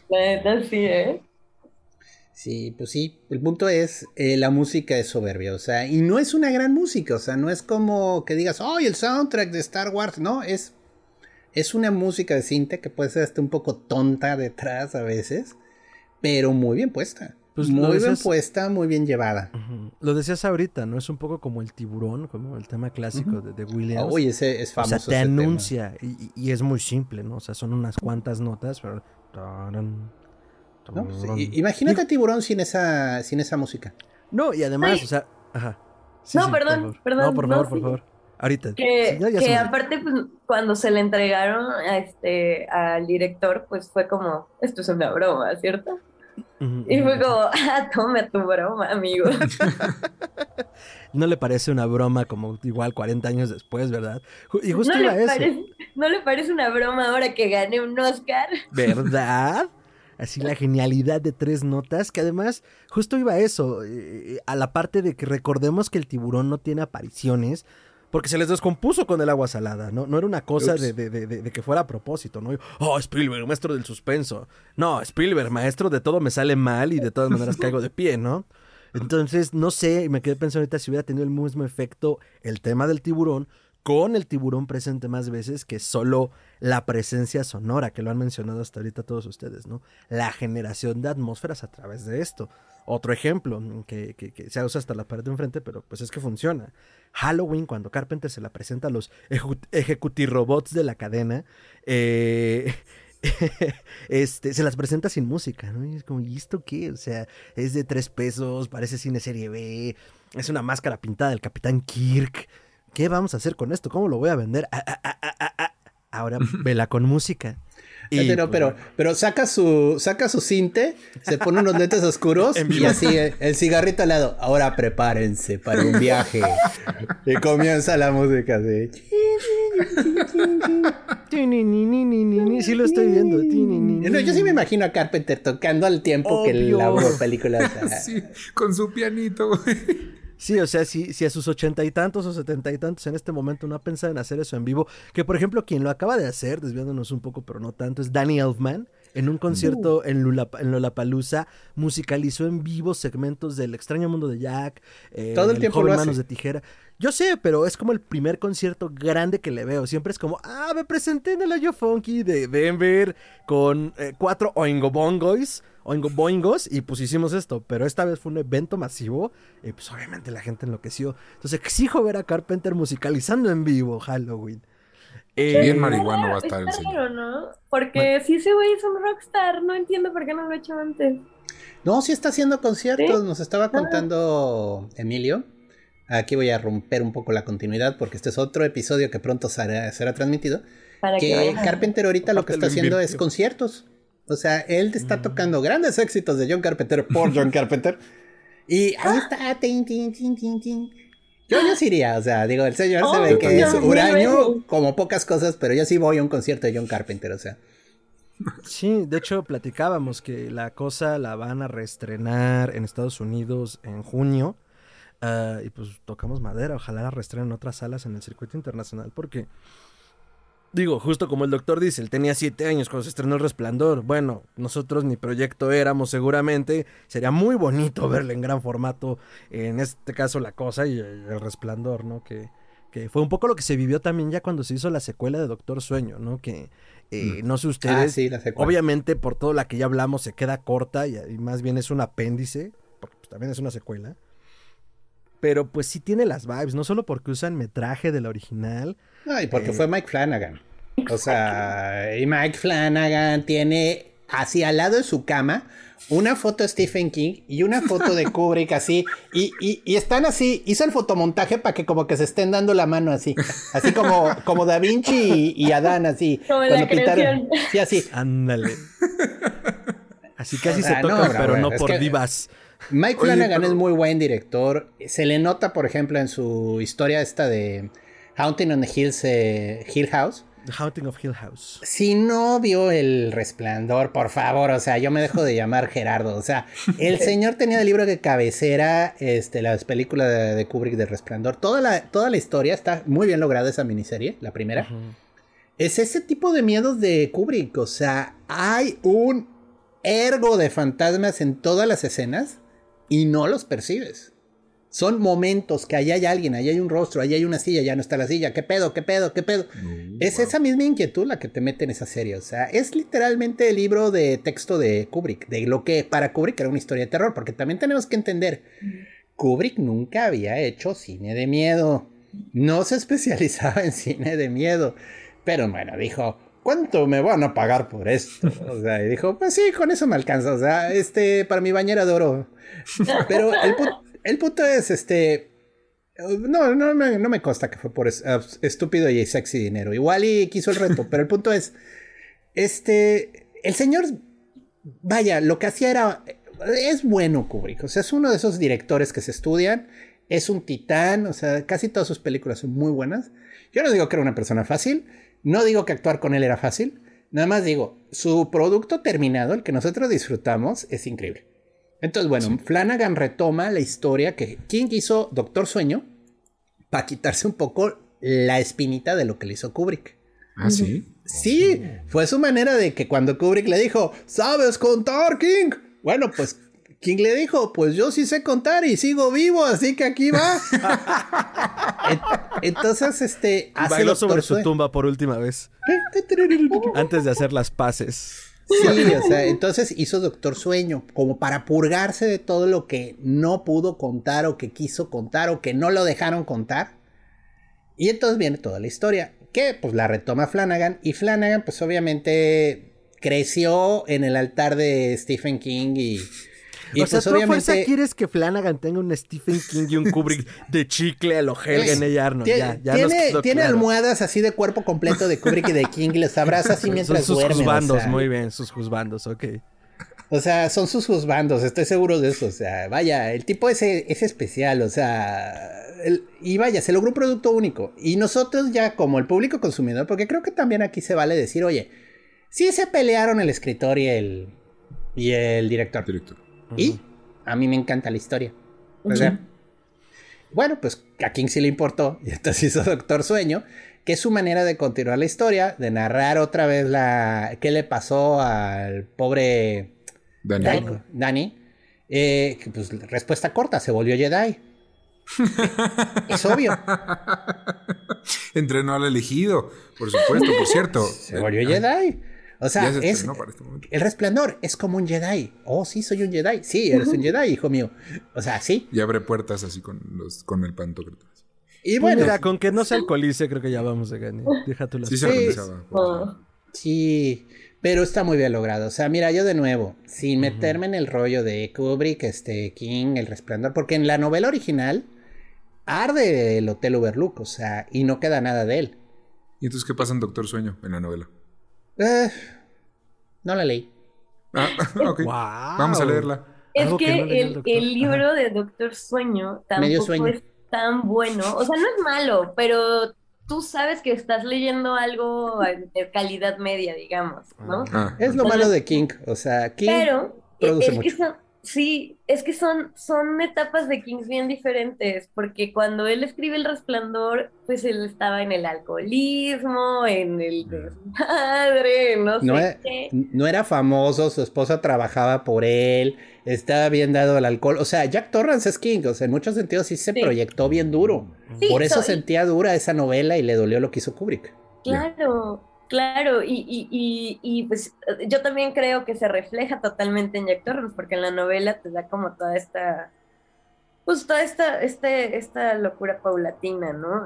de, por el alcoholismo, y entonces llega un punto, bueno, al menos te preguntas así de, hay un puntito en la historia donde dices, ¿es el alcoholismo o es algo que, que no sé, ¿no? O algo sobrenatural o qué está pasando. Entonces, eh, y Doctor Sueño, la verdad es que no lo acabé porque no es tan bueno y, y, y, es porque King ya no, ya, ya había superado su alcoholismo, ya era otro tipo de persona, cambió, ¿no? Y, ya vendía millones. Y ya, ya no le hacía falta, y no es que sea algo malo, nada más es algo, pues, de una, una, pues, calidad, digamos, de una calidad media, ¿no? No la que estamos acostumbrados o la que a veces exigimos. Aún así, la película a mí me parece, o sea, digo, que me siento en un lugar seguro ahorita que están diciendo que, que, les gustó Doctor Sueño. Sí, es o, o, bueno, que no, no estoy escuchando críticas tan duras. Porque creo que fueron, o sea, el público, la neta, fue muy injusto con Doctor Sueño. No, es buena película. O sea, a ver. Me gustó mucho en particular que eh, Flanagan se llama el director. Mike, Flanagan. Que usó buenos recursos para jugar con lo que tenía, güey. O sea, no, no podía traer a Jack Nicholson y aunque lo hubiera podido traer, no iba a ser el que sale en The Shining, güey. Y Shelly tampoco, pero supo jugar alrededor de eso para darnos el ¡ay! Pero no le vimos la cara, pero no importa porque, pues, ahí, o sea, ¿sabes? Esos, esos easter eggs y esos cameos como extraños, a mí me gustó cómo lo resolvió. Y a mí lo único que dije como, es que se, siente más una película de aventura que además explica al monstruo. Que es lo mismo que hicieron con Halloween. A la hora de querer explicar a Michael Myers, se pierde ese, esa salecita, ese pimienta cajún que, le, que tiene la película original. O con It, con eso, cuando ya te enteras que es una cucaracha cósmica gigante. sí. Y la tortuga, la tortuga. Ay, ¿por qué me acuerdo de esas cosas? Ok, pero el punto es, este... ¿Lo, vieron en sus ojos? Sufrió, sufrió así, el brillito se desesfumó. Eh, fueron las sinapsis reencontrándose después de muchos años, o sea, y parte de mí volvió a llorar. Pero bueno, el punto es... Es que, de nuevo, yo creo que Doctor Sueño es mejor la película que la novela. No he leído la novela, pero yo sí he leído mal King. Y tristemente King ya llegó a una etapa que todavía saca cosas buenas. No voy a decir que todo es malo, saca cosas buenas, pero híjole, a King sí le falta un buen editor. Y ya no hay nadie que se atreve a editarlo. Entonces, este, él saca lo que se le antoja. Y ese es el verdadero problema, que luego es producto que pudo haber estado en el horno un poquito más y habría estado mejor, pero mm. a ver, dile Stephen King, señor King, su novela necesita modificarse. o cosas incluso que no debieron salir en el sentido de, por pura estadística, si produces en el volumen en el que produce King, no solo no todo va a ser bueno, sino que va a haber mucho que sea malo. Sé que suena una obviedad, pero teniéndolo presente, contratos editoriales, que el hombre escribe de una manera brutal. Creo que hay una entrevista, sí, es entre George R. R. Martin y King, le dice, güey, ¿qué clase de pacto tienes? ¿No? Y enojado genuinamente Martin, como por no entender, ¿no? De eh, cómo cara. O sea, También ese güey que no mame, güey. O sea, el último que tiene derecho a preguntar es ese güey. no, pero es que, a ver, eh, eh, hay que entenderlo desde el escritor. Digo, yo hago cuento corto. Y, en muchos sentidos es difícil, pero también hacer universos de esa naturaleza, digo, ahora lo entiendo más, es complicadísimo. O sea, si el cuento corto, por ejemplo, lo complicado es que tienes 20 páginas para poder cimentar una historia completa. Eh, y es lo que le dice Martin, a ver, yo hacer el universo de Juego de Tronos, así como está, tardé 30 años. O sea, y no fue de, de, estar rascándome la panza, o punto que sí, comiendo hamburguesa. Pero el punto es, me tardé este pizza, me tardé este tiempo cómo le haces? ¿Qué clase de pacto satánico Ay, No, no, no, espérame, espérame. Si nos vamos a series, King hizo La Torre Oscura. No, no, no, pero a ver, el punto es, que hablando de universos, hablando de construcción de universos, o sea, King hizo La Torre Oscura y La Torre Oscura es un producto que también pierde mucho vapor ya para el final. Con decirte que se escribe dentro. O sea, hay un momento en el que el protagonista, el pistolero y su cuadrilla de amigos se encuentran al escritor. No. no. Sí, o sea, más meta no se podía. O sea, y el señor King, usted se le acabaron las ideas hace dos años, ¿verdad? Sí, fue, a fue a brincar el tiburón, yo entiendo. Pero aún así, escribir en ese volumen, o sea, escribir es difícil. Incluso nah, para mí tiene un cuarto lleno de changos con máquinas de escribir. Ajá, y escribe en Doctor Sueño con, con N, entonces... Pues, Oye, pero yo voy a ser bien honesto, güey. De la persona Stephen King, yo lo único que conozco fue su cameo en It y se ve bien buena gente. ¿También es bien diva? ¿O es eh, no, no, no es diva. O sea, como un abuelito. Eh, se ve que es tierno. Es que, pero digo, obviamente que todas las sobre todo escritores y gente de arte y pues lo que tú quieras. Es más, todos, todos nosotros tenemos como esta parte de ego, ¿no? Así no me toquen. porque, pues, pero de que sea de cada mala persona o algo así, pues no, no, para nada.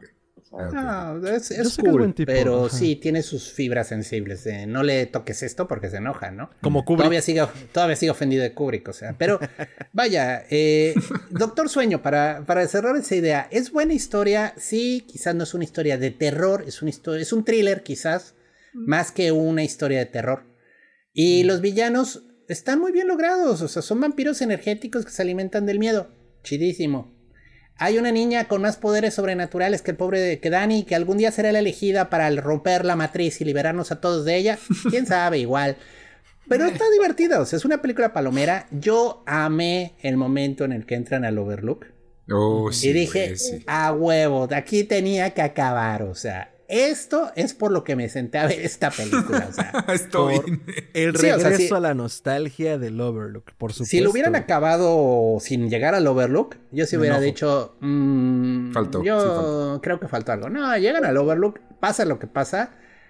Es una buena historia, o sea, punto. O sea, quizás no tiene la maestría del miedo que logró Kubrick o esa inquietud que logró Kubrick, pero es una buena historia, está divertida se me hace una buena secuela. Yo sí la recomiendo. O sea, sí está light. No lo voy a negar. Sí.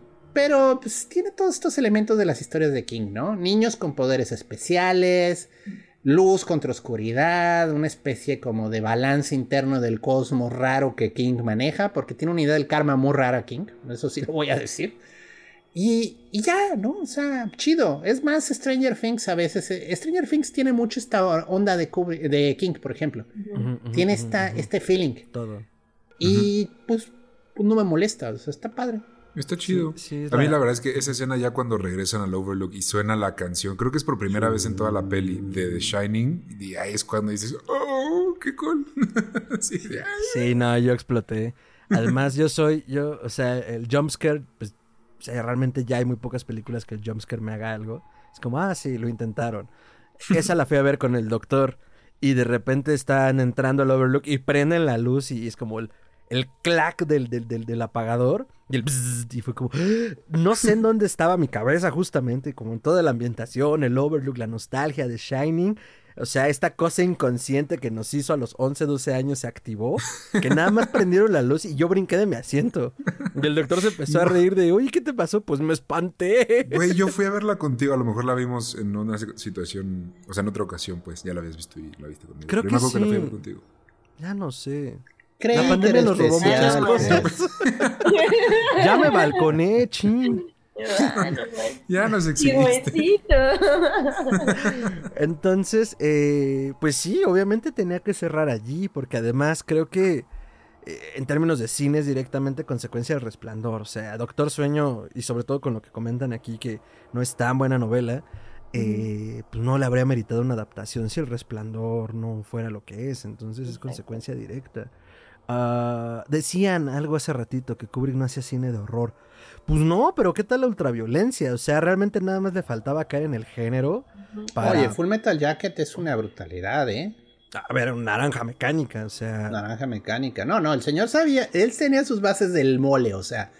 No, no, no le entraba al gore ni al horror, horror visceral, pero. no, ni hacía falta. Por eso el resplandor fue como una gran película para entrarle, porque eh, como ya lo hemos mencionado a lo largo del programa, o sea, toca ciertas fibras que es como, o sea, sí, sí, sí, el fantasma. Pero ya viste la violencia intrafamiliar, consecuencia del alcohol. De, hecho, eso es el verdadero horror de la película. Por supuesto. Y muchos, hay muchos eh, Bluetubers, no sé cómo llamar a los blogueros con B, chica de video, que hacen el youtuber de programas. Dicen que en realidad lo que Kubrick quiso esconder detrás de toda la historia es una historia de abuso infantil. O sea, que, hecho, la hay momentos de una y la agresión del otro, ¿no? Y no, pero que Jack activamente abusaba sexualmente de su hijo. eso sí está muy dark, güey. Bueno, es que sí, está tremendamente oscuro y es ver como lo de la Apollo Landing en el número de las millas de la luna, ¿no? O sea, pero, pero sí dices, ay, es que no, pero sí, no, mejor no. Prefiero, mm, me, me, me rehuso. Pues es que, ¿sabes qué? O sea, por ejemplo, me acuerdo que cuando yo leí que el bebé de Rosemary era como un ejemplo de la violencia doméstica, dije, a la madre, si quito como la parte del pacto con el diablo y todo esto, pues al final sí, ¿no? Entonces, o sea, ya más bien depende de qué tantas ganas tengas tú de quedarte en, la capa, ¿no? O sea, en qué, de qué tan profunda, qué, la capa tan profunda en la que te quieres acomodar y decir, pues sí, o sea, si le escarbo, pues ¿por qué no podría ser, no? Sí. Eh, y, y, justo, justo el, el también, justo decían esto, ¿no? La, que pues si quitas lo sobrenatural te queda el alcoholismo, los golpes, el maltrato a Wendy y avanzamos, ¿no? El intento de asesinato, ¿no? O sea, y, y es lo que te y dices, ay, y, que, y, bueno, pues cubrí como decías, o sea, no hacía terror de forma técnica, pero sus películas sí eran de terror, así de, ponle algo sobrenatural y tienes lo mismo. Sí, a mí me asustó mucho. Digo, se van a reír de lo ñoño que es el momento, pero a mí me aterró en 2001 cuando Hal no le hace caso a Dave. Hal, abre la compuerta. No puedo hacer eso, Dave. Hal, abre la compuerta. No puedo hacer eso. En serio, me, me, me, dio mucho miedo. La maldita tostadora se estaba revelando y te iba a matar en el espacio. O sea, la cosa más neutra y tranquila de toda la película, que no tenía un problema con nadie porque era una máquina se, vuelve un asesino. O sea, ese momento a mí la verdad me puso mal. O sea, me, me entró algo bastante raro en esa película. O sea, porque sí, ya, ya estaba así a punto de levantarme del cine. O sea, era así como, ya no aguanto. Ya no aguanto. O sea, me está, me está estresando demasiado esta escena. Muy bien lograda. Kubrick maestro, ¿no? Pero sí, o sea, algo tan simple como una tostadora negándose a abrirte tu puerta, ¿no? O sea, es así como... Güey, me voy a morir aquí. No puedo. bueno, va a ser por ahora, tostadora que no me abre una puerta. ahora, los homenajes. Los homenajes y tributos. Yo siempre he dicho que las gemelas de los Simpsons. Eh, ya sé que lo hicieron el homenaje a Shineo, pero mm, desde el mm, mm. inicio las gemelas es homenaje a las gemelas de la película. Porque siempre se visten igual, están bien creepy, se mueven igual. Es como un querer jugar con él. Es que parece las de Resplandor, ¿no? Sí. Adrede. Sí. No recuerdo ni cómo se llaman. ¿Cómo se llaman, señor Trivia Simpson? Sherry, Sherry y Terry. Ok, gracias. señor Trivia Simpson. No, sí. Eh, hace poco, digo, ya que andaba yo ahí dándome mis vueltas en YouTube buscando el resplandor de diferentes formas, caí con un video de un grupo que no conozco, que se llama 30 Segundos a Marte. No manches, se echaron eh, un tributo al resplandor en un video musical. Nice. Mm. Se llama Kill, Me o Bury Me o algo así la canción. Igual, o sea, llega la banda y, ah, nos prestaron el hotel por un mes, podremos usarlo para, para relajarnos y perdernos. ah. Y que comienzan a pasar las cosas, o sea, con los del grupo, ¿no? Y está bien loco porque al final este, ellos están tocando en el baile de la gala de 1920. Pero bueno, en vez de ser la fiesta de fin de año del Overlook, es como una convención de gemelos. Está bien. Sí, está bien friki la escena porque están bailando gemelos con gemelas. Y, y, de veras que es un momento en el que dices, güey, estoy alucinando. O sea, ya, ya todos son iguales. o sea. Pero está padre, es un poquito esta concepción del otro, ¿no? Mm. Y ahorita, buscar. buscar. Igual este, estaba viendo que en la de Jordan Peele, la de ellos o nosotros, os. Os. Eh, cuando se mueren las ah. gemelas, están colocadas en el suelo en la misma postura que están las gemelas asesinadas. Porque ves que Dani ve a las niñas, ah. juega con nosotros, y están luego muertas en el suelo. Es la misma postura. Se va alternando, ajá. Es la misma postura como están las, las chicas muertas.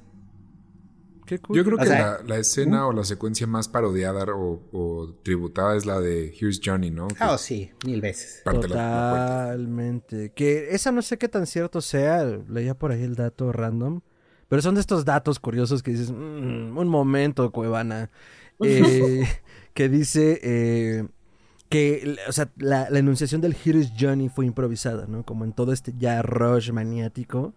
Es una línea que se avienta Nicholson, pues, que le brinca de su ronco pecho, ¿no? Yo la neta tengo la ¿eh? teoría de que ese güey improvisó, o sea, cuando saca la lengua, por ejemplo, o cuando empieza a sacar los dientes, yo creo que mucho de eso es de él, güey. Sí. O sea, por eso agarró Kubrick a este güey, porque dijo, güey, tú, tú ya, ya, estás, ya estás ahí, güey. Sí, Kubrick era, era, un obseso, pero respetaba las genialidades. Hay otra película de Kubrick que se llama El Doctor Strange Love Ahí mm. sale un increíble George C. Scott, que es famoso por su papel en Patton, pero también es famoso por actuar en la del Exorcista 3. Eh, era un gran actor, o sea, George Scott. y de hecho, este, hay una escena en la que se tropieza y se cae. Están en la sala así de juntas súper secreta del Pentágono, de ya viene el bombardeo, y él quiere hacer algo y se cae. Pero mantiene, mantiene el papel a tal nivel que se levanta y sigue caminando hacia donde va, ¿no? Se queda la escena. o sea, perfecta. O sea, ¿sabes? Ah, Pixar. En Toy Story usan varias veces el resplandor. La alfombra de la casa de niño, la escalera, es, el patrón este. Este. Y cuando están con los juguetes abandonados, cuando es el osito de peluche que es el maestro del gremio ahí de juguetes, está, tocando en un fonógrafo antiguo la misma canción del baile del resplandor. La de la medianoche. No manchen, yo no me he dado cuenta nada de eso. Yo. yo porque lo leí y lo vi yo. Ah, sí, cierto, no mames. Sí, yo también, o sea. Sí, pues es que tiene un montón de homenajes. Sí, todo el mundo quedó inspirado por esa ¿qué película. Otros, ¿Qué otros recuerdan, Andrea, por ejemplo? ¿Recuerdas algún otro? Fíjate, es que yo traía el de el de Toy Story. Ya se lo robó, doctor. Sí, no, pero es que ahorita la verdad es que en este momento sí me agarraron en curva, no, no me acuerdo de ningún otro. Pues el tributo como más claro, obviamente, por el éxito que tenía en ese momento, el de los Simpsons, ¿no? La parodia ya directa al resplandor es espectacular, o sea, entre los chistes locales de los Simpsons, como se nos olvidó el abuelo y nadie regresa por él, hasta el señor Burns diciendo, oh, esta mansión tiene una historia pintoresca y sale la sangre del elevador y es como de, mmm, qué extraño, la sangre viene del segundo piso. O sea, aludiendo a que, ah, no viene del piso del que normalmente viene. Y es como, dude, ¿sangre? Entonces, eh, la verdad es que es muy buena, porque pues, respeta como los momentos climáticos y en cinco minutos, tal vez menos, nos resume muy bien la película y, y Homero, Homero, Homero es un Jack Torrance espectacular, porque además, pues es básicamente lo mismo, o sea, si pones Homero Simpson con, todo el perfil que tiene, es como, claro, sí, sí, sí, matarías a tu familia en cinco o seis meses o menos. Entonces, eh, como esta crítica al hombre americano que también hace los Simpsons, es como, pues le queda como anillo al dedo. Mm, no sé, yo tampoco recuerdo ahorita más allá de esas otras referencias. Seguro hay muchísimo, ahorita están en los comentarios, el de aquí, el de allá. Yo recuerdo que hay algo con el triciclo, pero la verdad no me acuerdo en dónde. Eh, bueno, eh, Kubrick experimentó por primera vez con un tipo de cámara, que es la cámara mm. montada, con la que va corriendo el camarógrafo al mismo tiempo y que no se mueve. ¿Con tiene su nombre. Ese, tiene su nombre y, es toda una serie de escenas con el niño y muchas de las escenas depende de la perspectiva de la que le estás viendo porque también te están diciendo si es el niño o si es alguien más. Eh, hay un epílogo que nunca se proyectó de la película que arruina en muchos sentidos la historia. O sea, Kubrick lo consideró, vio que les gustó porque sí andaba muy nervioso de que la película fuera aceptada. Eh, entonces dijo, no, no liberamos el epílogo. Y es Shelley Duvall en un hospital diciendo, pues ya que llegó la policía y los rangers y todo el mundo ahí, pues no, nadie encontró el cadáver de mi esposo. Y, y pues sí, obviamente quitaba la escena de Jack Nicholson. Sí, bueno, es la idea, pero es mejor final el de Jack Nicholson congelado en el, en el laberinto y la foto del hotel, ¿no? Pero y, y gran meme también. Gran meme. Sí, sí, pero de nuevo. ¿Mm? Ese otro no lo sabía, está súper chido. Sí, ves estos eh, directores que no sabían. Otra cosa que hizo Kubrick es muy divertida. Ven toda la disque novela que está escribiendo Jack, el de eh, que ya Shelley descubre y es uno de los grandes momentos de la película, la verdad. De, eh, que Jack no hizo otra cosa más que escribir una rimita de este, este trabajo y aburrimiento, bla, bla, bla, bla. En ah, cada país. un chico aburrido, ajá. Ajá. En cada país pusieron diferentes textos. O sea, ah. grabaron la escena eh, con las hojas escritas en diferentes idiomas. En México era no por mucho amanecer, madruga más pronto.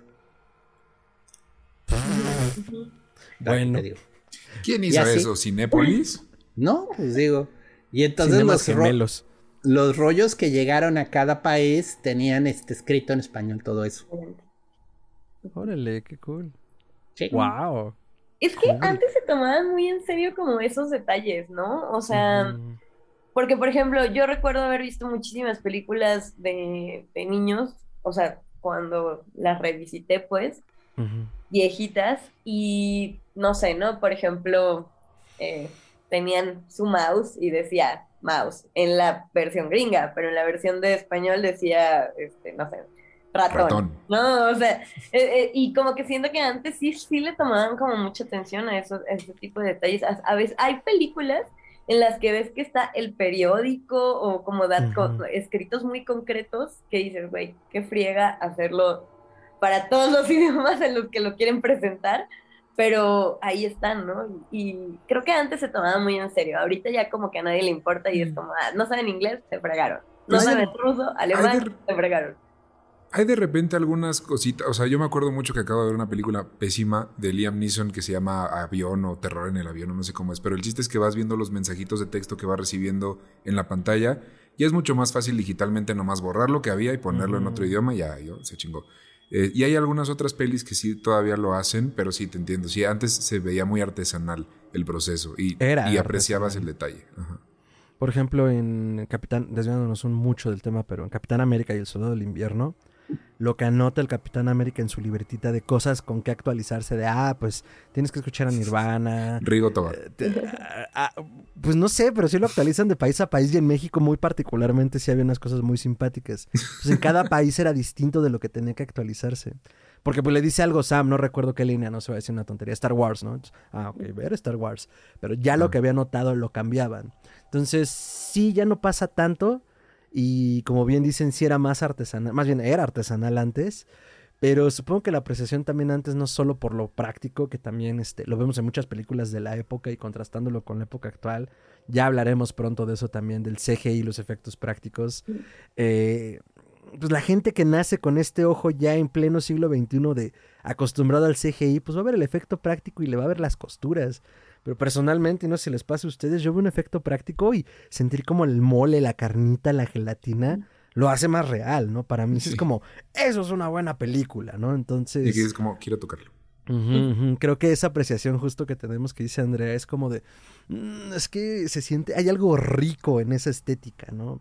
Y ahí lo dejo porque pues realmente solo es eso, la, la, la, estética y esa texturita de decir, mira, o sea, alguien se puso a máquina a hacer esto y qué padre que, que, podemos verlo en el metraje final. Y aparte, güey, son un chingo de hojas, o sea, si estuvieron ahí en alemán, son como 16, ya estás tecleando. Y le pagó ahí un montón de becarios. Este... a los becarios se les paga, obviamente, no, doctor. Bueno, ahí tuvieron un montón de becarios. Este, hay, hay un comentario de una entrevista de Shelley Duval eh, que es donde ella dice, es que no hice más que llorar y estar estresada o eh, año y un mes. La película, la filmación, el rodaje duró un año y un mes en todo el trabajo.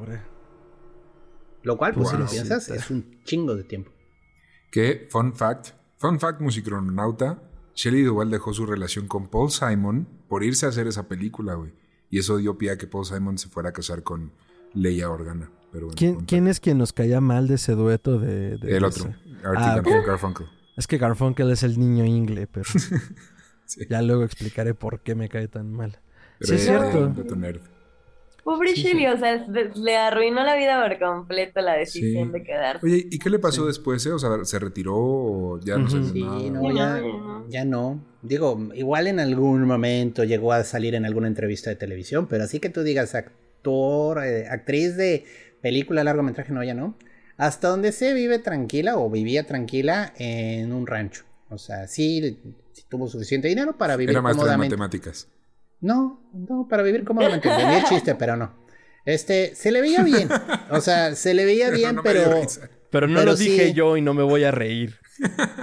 Pero no, o sea, se le veía que ya, o sea, se había retirado. Ella misma declaró, decidió que ya no quería volver a estar en una película. No, de pues hecho sí, sí actuó en cine y televisión hasta el 2001, pero sí eventualmente tuvo secuelas muy fuertes a nivel psicológico. Y en, la entrevista pues más reciente que vi hace unos años, pues ya mayor ella, no, no sé si ya falleció, ahorita checamos el dato, pero... No, no, no ha fallecido, tiene 72 años, es cierto. Mm. Pero eh, definitivamente sí quedó afectada y lo ves incluso en su personalidad. O sea, cómo oh. responde, cómo interactúa. Creo que sí le preguntan en esa entrevista. Vamos a buscar y a ver si la subimos a las notas, pero eh, si dices, sí se nota la mano de Kubrick en esto, ¿no? Entonces. ¡Ay, qué gacho! o sea, de una carrera que pudo ser muchísimo más prolífica y más, este. Pues digo, a ver, o sea, Jack Nicholson, con lo que ya traía más esto, o sea, también ya había hecho Chinatown para entonces, que no era cualquier cosa, pues tocó el estrellato hasta que le dio Parkinson al hombre. No es cierto, Alzheimer. Pero este, pues Duval, les estoy hablando que su carrera terminó hace 20 años. Y ya. Entonces, sí, sí, pobrecita. Sí, pues es que, o sea, la verdad que aguante, porque digo, yo no aguantaría eso, la neta, o sea, y no porque diga, ay, yo no voy a aguantar mierda de nadie, más bien porque me voy llorando corriendo, ¿no? O sea, sí, no manches, la verdad es que, o sea, trabajar llorando, perdón, pero un año y un mes. De vez en cuando no dudo que lo haya hecho yo y lo haya vivido, pero un día, una hora. O sea, pero aguantarlo un año, no sé cuántos meses. No, vaya. O sea, pobre, o sea, qué fuerte, qué fuerte ella, pero híjole. No nos queda más que aprender que, que quizá podemos hacer cosas buenas sin maltratar a otros, ¿no? Pues es que sí, pero eh, pensemos como en esa brutalidad de Kubrick que era parte de sus talentos, o bueno, se lo celebraban y era parte de sus talentos, no significa que haya sido algo bueno, ahí está la consecuencia. Y por eso hago el símil directo con Hitchcock. Hitchcock tenía exactamente la misma fama, entre misógino y acosador, también llevaba a sus actrices al límite pues para obtener la reacción que él deseaba para la peli. Eh, tiene un buen resultado al final, pues claro, o sea, son memorables sus películas, pero es importante, eh, eh, y ahorita que lo mencionamos, creo que es importante mencionarlo, recordar a costa de que, ¿no? De decir, uy, eh, tocaron estas vidas, ¿no? Y, pues bueno, es parte de... Ahora sí que como, como, como decíamos en algún otro programa, no solo no es posible separar a los autores y autoras de su obra, sino que al momento de consumirla debemos ser conscientes de estas cosas. Y si siendo conscientes nos seguimos sintiendo a gusto de decir, bueno, puedo verlo y soy consciente de esto que pasó y es importante anunciarlo, ah, pues seguimos viendo y consumiendo el producto, ¿no? Eh, pero si no, pues bueno, ya tenemos como ahí un punto de quiebre, ¿no? Pues más bien el costo es difundirlo, ¿no? O sea, como de, güey, la neta, pues sí, o sea, sí me gusta, estoy consciente y el costo porque me guste y yo no lo quiera perder es no dejar que se olvide que a o sea, que fue a costa de alguien. Sí. Entonces, de acuerdo. pues eso también dices, bueno, pues que todos estemos conscientes para que no se repita, ¿no? Claro, claro. Sí, sí, la verdad no lo había visto así, tiene mucho más sentido, porque es como va junto con pegado, ¿no? La película y el brochure. Entonces, eso está bien. Más que incluso esta cancelación luego tan rampante que decir, no, no, no, espérate. Tenemos que acordarnos de estas cosas para que no vuelvan a suceder. No borremos nuestra historia. Sí, no eh, manches. Es que, ¿sabes qué? Digo, tú lo tocas, tú tocaste el tema polémico, no yo, ¿eh? Pero, o sea, por ejemplo, yo sí estoy, digo, yo creo que depende mucho de cada cosa, ¿no? Pero a veces más que cancelar lo pasado, sí hay que señalarlo. Y creo que ahí es donde ocurre este crush como, como de la, de, de, por un lado tienes a estas personas que dicen, ay, la generación de cristal, ay, no sé qué. Y por el otro lado dices, o sea, güey, pues es que esto está mal. O sea, y tienen razón, ¿no? Pero em, como que siento que, yo siento, ¿verdad? Igual y es porque yo vivo como en un mundo muy color de rosa, yo no sé qué, pero yo siento que este, estas, cuando chocan estas posturas es cuando sale como el, la, cancelación y que se sale de control todo y todo el mundo se enoja y al final nadie llega a, ningún, a ninguna conclusión más que a odiarse entre ellos. Así, yo soy enemigo cantado de esta persona porque no apoya la cultura de la cancelación para este tipo de cosas. Y el otro, pues yo porque tú eres un exagerado y yo soy tu enemigo. Entonces es como, güey, pues no, güey, nada más señálalo. O sea, no se te olvide que está mal, te gusta, no eres mala persona porque te guste, pero está, o sea sé consciente de eso y ya, yo, bueno, no sé, es mi solución, y yo por eso digo Y creo que, creo que, ajá, creo que tiene sentido sobre todo, y, el escucha que llegó hasta aquí dirá, bueno, ¿y cómo llegamos a esto y por qué es importante? es que en el, en, el, en el horror pasa mucho por el discurso que tiene, o sea, ya lo decíamos cuando hablamos de algunos slashers. O sea, la motivación principal de los slashers, independientemente del director, es como, no sé, en, en Viernes 13, eh, no tengas sexo antes del matrimonio y premarital y adolescente porque te matan. Ya. O sea, el sexo, el sexo adolescente mata y entonces tiene consecuencias, te mueres. Entonces sí hay una carga moralina que al menos el horror lo hace desde la crítica. O sea, es como, esto es lo que la sociedad hace, no chinguen. Y, desde acá lo vamos a criticar este, haciendo algo gore con mucho mole y muy obvio, ¿no? Muy evidente. Entonces, eh, eh, eh, si ya vamos a revisitar, o más bien cuando estamos revisitando cine de horror de los 70s y los 80s, con la visión de ahora, que también es eso, ¿no? El juzgar el cine tanto desde lo técnico, desde lo argumentativo, hasta estos temas, con esta visión eh, superior del siglo XXI, también es un poco injusto, ¿no? Sí. O sea, es como de, a ver, entendamos que es producto de su época. O sea, si, si era tan listo, ¿por qué se murió? Bueno, si era tan listo... y si era tan listo, ¿por qué la criticó así, no? O sea, eh, también seamos críticos, ¿no? Eh, eh, porque también estos son los debates que importan ya en términos generales dentro de la producción de, los contenidos audiovisuales. Ricardo en algún momento mencionaba, es que la bruja me incomodó. Hacíamos este programa del norteño, la reseña de Norman con Eric Estrada, le mandamos un saludo. Y decía Eric, es que bueno, qué chido que te incomodó, cumplió su propósito, porque peso es el horror. No a todos nos incomoda el mismo horror. Pero si a ti te incomodó esta o esta otra, a mí me incomodó tremendamente, como les decía Hereditary en su momento. Eh, eh, eh, pues ya, cumplió su cometido, lo lograron, ¿no? Entonces... Yo por eso no he querido verla, güey. Esa, me da miedo verla, me da miedo lo que me va a causar verla. Entonces me la estoy guardando por un momento donde, en el que acá esté bien, como para aguantar. Sí, la verdad es que es una sabia decisión, si me lo preguntas. Es más, deberíamos hacer un cineclubcito para que tengas tu lugar seguro. Sí.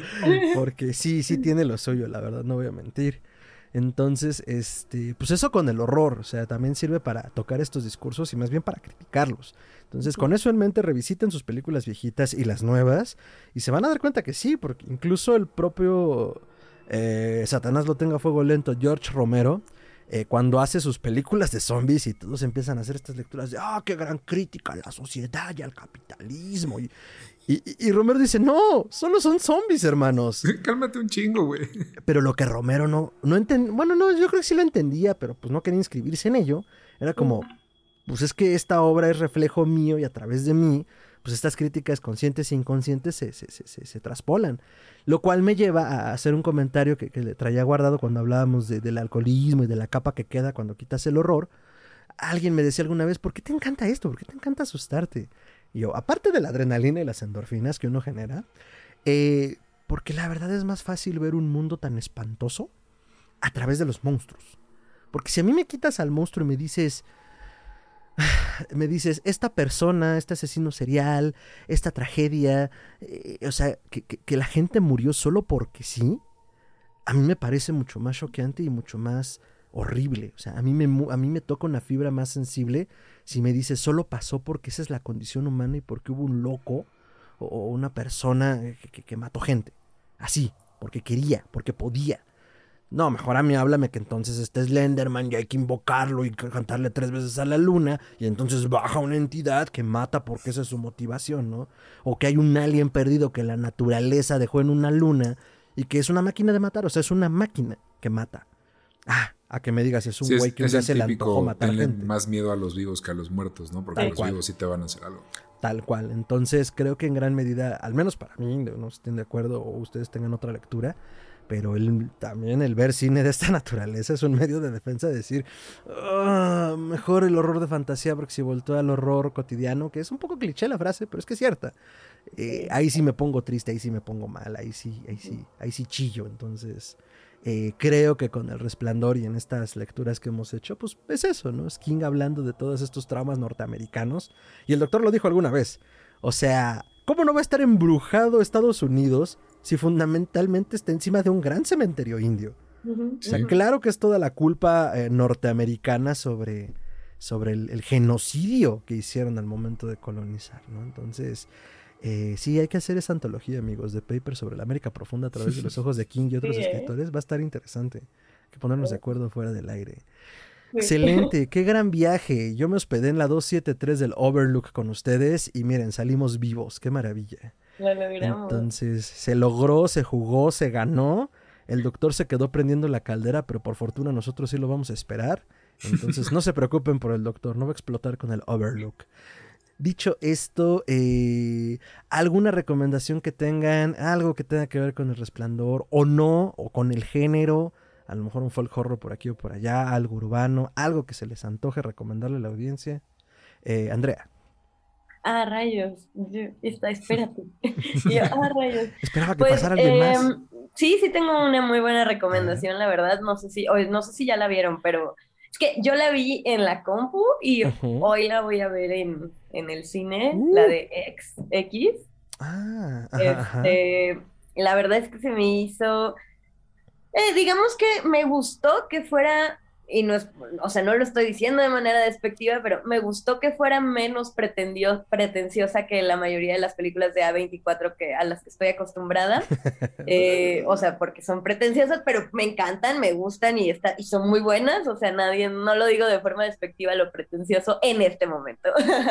Hoy. Pero eh, me gustó, me agradó eso, pero creo que sí mantiene la calidad, ¿no? Y eso está muy chido. Aparte que la verdad, la historia está súper creepy porque, eh, hablando justamente de la historia de, Estados Unidos, em, es justamente cuando empiezan como estas productoras pequeñas a, hacer eh, videos y películas no por. Entonces...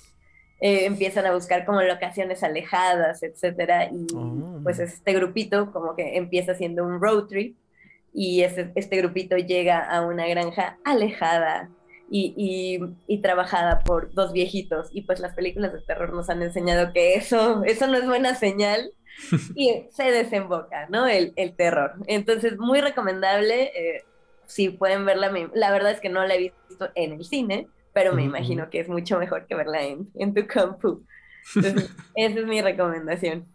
Excelente. Sí, me la han mencionado esta semana varias veces. Y yo la traía en el espectro de que se estrenó no sé dónde.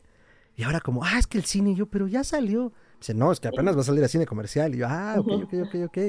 Y este, sí, sí se antoja. Ahorita que decías de la compu, tengo un amigo, Ángel, él sabe quién es, hola.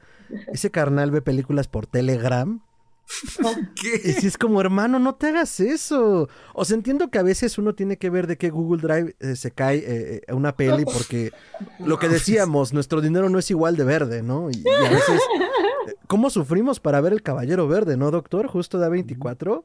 En ese momento A24 inauguró una cosa llamada sala virtual y por 6 dólares podías ver la, o la película, ¿no? Ah, no, es que no está en tu mercado, gracias. Y yo, ya cóbrame, déjame darte mi dinero. Estoy dispuesto a pagar. Sí, no es que no quiera pagar. Y entonces, pues, arg. Entonces sí le dije, no te, eh, eh, no te hagas esto, carnal. Entonces, pues, qué bueno que van a sacar esta en gran formato. Sí me la voy a dar porque además es justo de lo que hablábamos de la América profunda, ¿no? Entonces, como esta onda también muy típica, masacre de Texas, la América sureña, redneck, en el sentido peyorativo que manejan los estadounidenses. Entonces se ve, se ve interesante. Muy bien. Hay un meme buenísimo porque lo describe a la precisión. O sea, y, el meme dice, es como si la masacre de Texas y Xvideos hubieran hecho un, tenido un hijo. Y es así. Así es. O sea, No, hay, no van a encontrar una, descripción más precisa de la película. a ver, muchachos, saquen sus billeteras. Excelente, Andrea. Muchas gracias.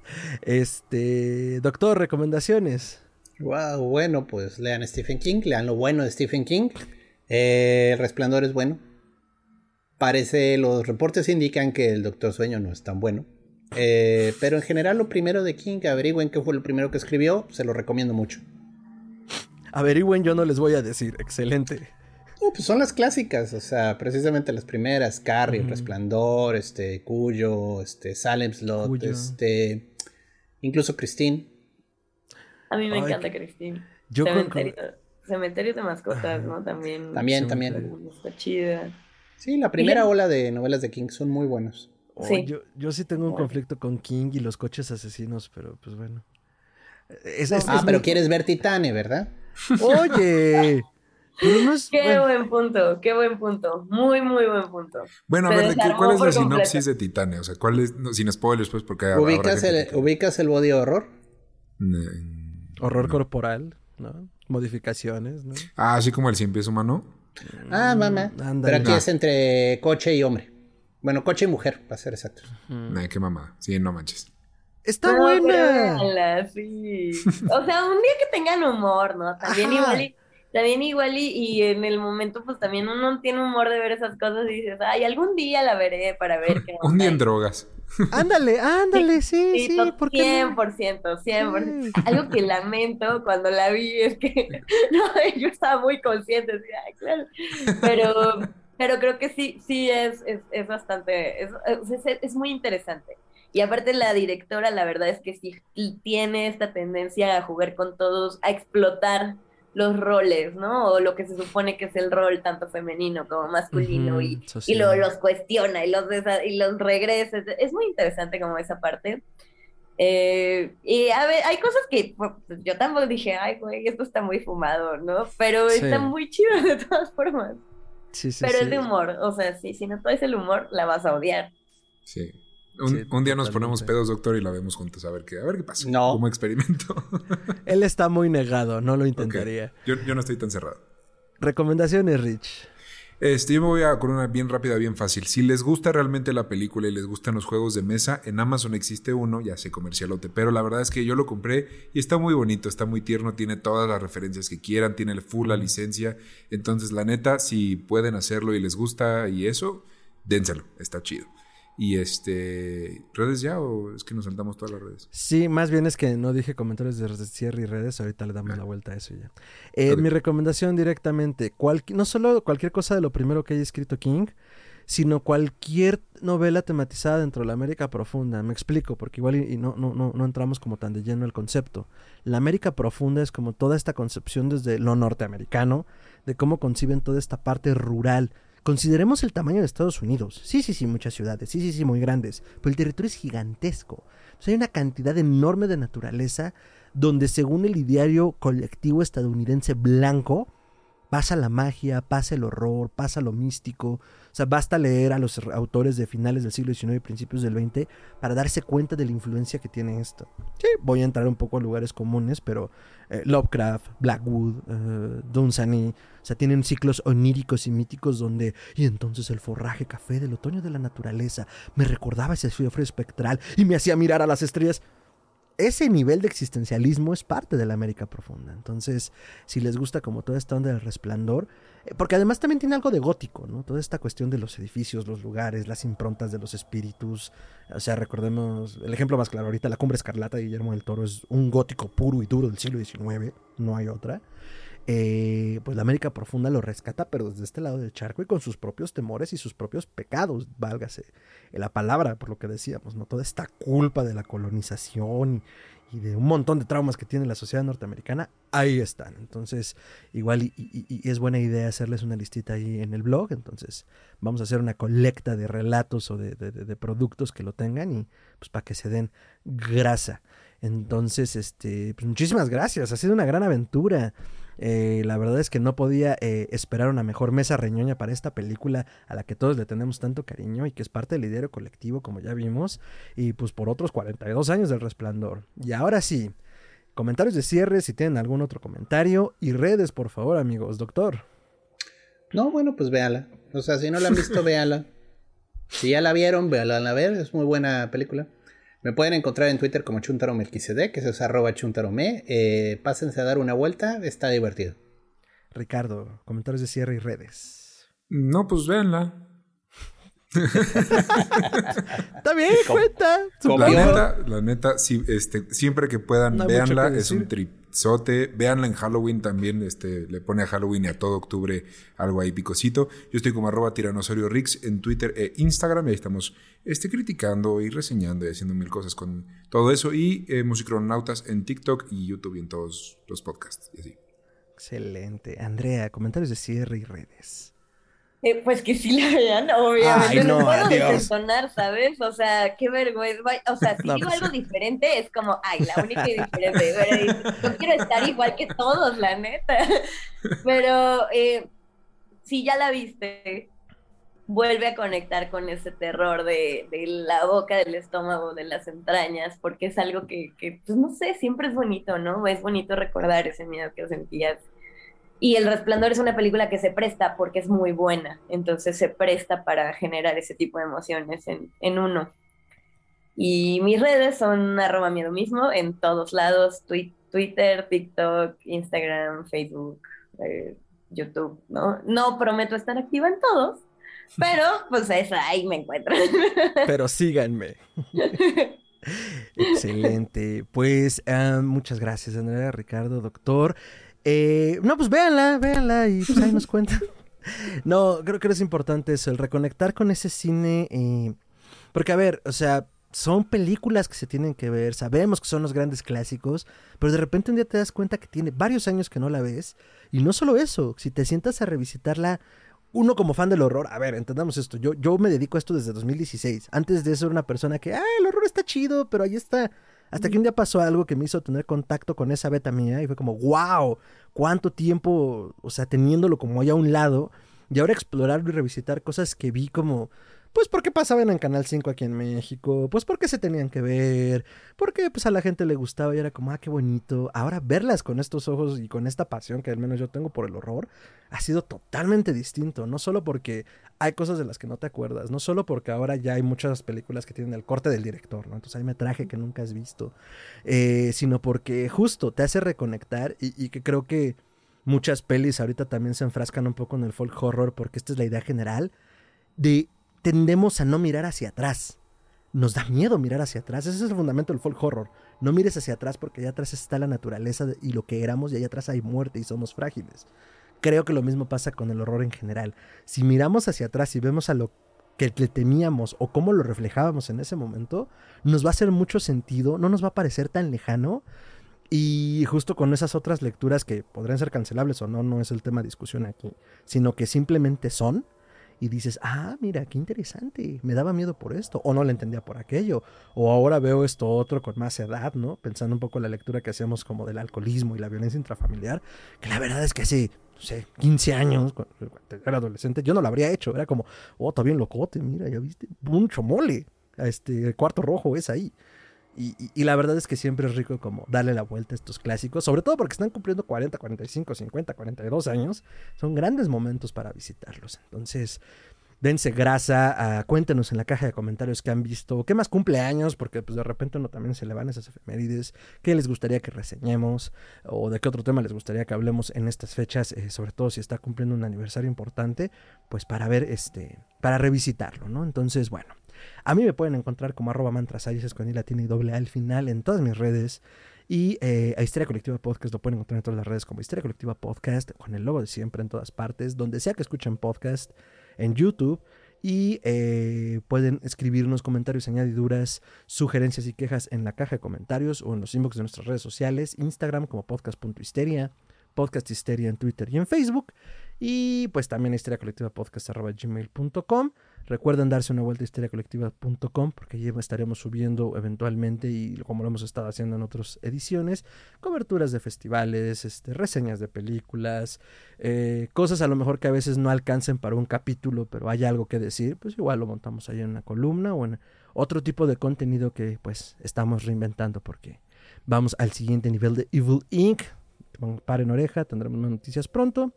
Y pues nada, muchísimas gracias si llegaste hasta acá.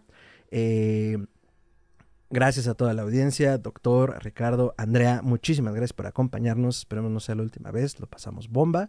Esperamos que tú también. Y pues nos vemos en la siguiente emisión. Hasta entonces. Tum,